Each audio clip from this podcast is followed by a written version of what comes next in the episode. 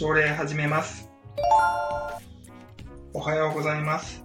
衆議院議員の川崎秀人です。今日も秀人の朝礼にようこそ。コロナの急増、本当に嫌になっちゃいますね。あの実は最近気づいたことがあって、あのパックのジュースについてるストローあるじゃないですか。あの伸びるやつ。あれって、あの、フィルムっていうのかな？あの、ビニールから出すときって、とんがった方からプスって出すでしょ？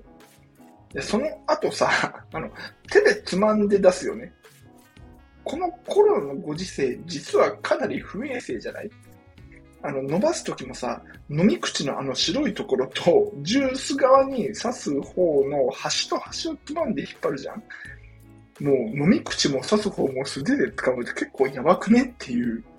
あの、もちろんあの、アルコール除菌してるから大丈夫っていう人もいるかもしれないけど、このあの BA.5 の感染力の強さを考えたら、なるべく避けた方がいいよねっていうふとした気づきでした。さてさて、えっ、と、今日は B 面ですね。インスタは難しいというタイトルでお話ししようと思います。えっ、と、まずはじめにお断りをしておくと、これはあくまで僕の考えであり、誰かのインスタ投稿を非難してるとか、批評してるとかではないです。えっと、インスタグラムって皆様されてますかね？もう超有名な SNS ですけれども、もちろんあの僕もやってます。なんなら僕なんかは装飾までして投稿してます。で、あの、改めてこのインスタっていう SNS って何？ってことなんですけど、あの、言わずもがな写真投稿アプリなわけですよ。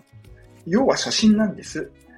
で、ここで、じゃあその写真の役割を考えてみようと思うんですけれども、まずは大前提は共感を呼ぶことですよね。あの、これってかっこいいだろ？に対して、うん、かっこいいなんですよ。ここの店のこれ美味しそうでしょ？うん、食べてみたいなんです。私可愛いでしょ？うん、可愛いなんですよ。基本それ。で、そしてその上で、写真でその共感を呼び込もうっていうことなんです。あの、見たことある人はわかると思うんですけど、一応コメント記載できる欄っていうのもありますけども、はっきり言ってこれの効果って薄いと思ってます。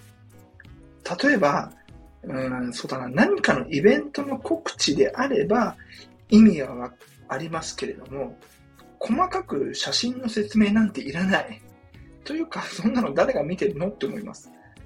あの、いらっしゃるんですよ、インスタで巻物書いちゃう方、政治家でね。あ、あの、あの、長い文章を巻物って呼んでます。すげえ細かく説明と、あと、なんていうの、志とか、意気込みを書かれてる。あのね、あれ読んでいいねする人ってほんのわずかじゃない？僕の思い込みなのかな、すげえいないと思うんだよな、あれ。まあ、ああいうのは、ブログやフェイスブックでやるべきだと思ってます。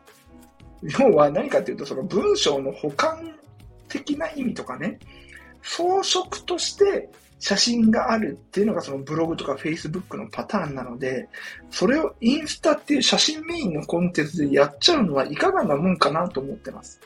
あの、そういう特性がある中で、じゃあ僕らの政治家のインスタはどうあればいいのかなってことなんですけども、あの、僕が考えるに3つあります。あの、1つは、えー、ポートフォリオみたいな役割。ポートフォリオ的役割ですね。要は、どんな政治家なのかを分かってもらうためのもの。うんとね、イメージとしては、ヘアスタイリストさんとか、クリエイターさんとかかな。要はあの、どんな髪型を生み出しているのか、どんな髪型を作っているのかを知ってもらって、その上で美容院での自分の予約率を上げるでしょ。そういう感じでやってることを自分がどういう人なのかを明示する役割っていうのが一つ。で、二つ目は、ロイヤリティ向上のための裏側を見せること。まあ、つまりタレントですね。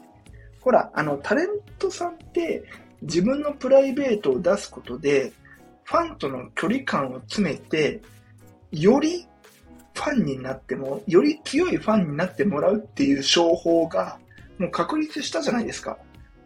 うんと、商法って言っちゃっていいのかな？まあまあいいや。あの、そうやって自分をさらけ出すことで、親近感を出して、ロイヤリティを向上させるってやつ。これが二つ目。で、三つ目は、イベント告知を兼ねたメイキングです。あの、これもタレントやアーティストがよくやっていますけれども、いついつ放送の番組収録でしたとか、今作品がここまでできましたとかね。で、これにより、そのイベントへの期待値を上げるっていう方法。この3つが僕たち政治家のインスタでやるべき内容だと思います。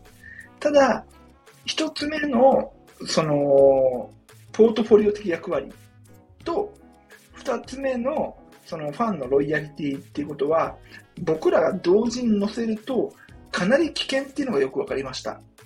何かっていうと、政治活動っていうのはやっぱり真面目なもので、で僕みたいな人間は、プライベートはチャランポランのふざけた人種なんです。なので、相反するこれが、インスタに載っちゃうと、しっちゃかめっちゃかになっちゃうんですよね。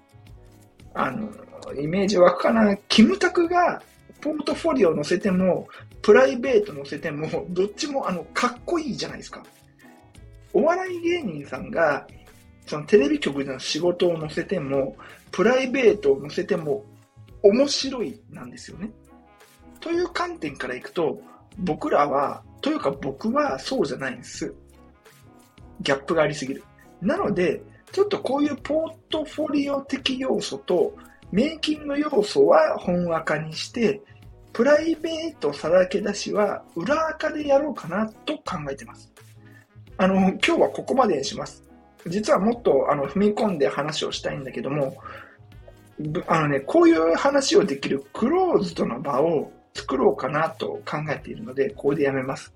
あの、またこれは、あの、ご報告できるときにします。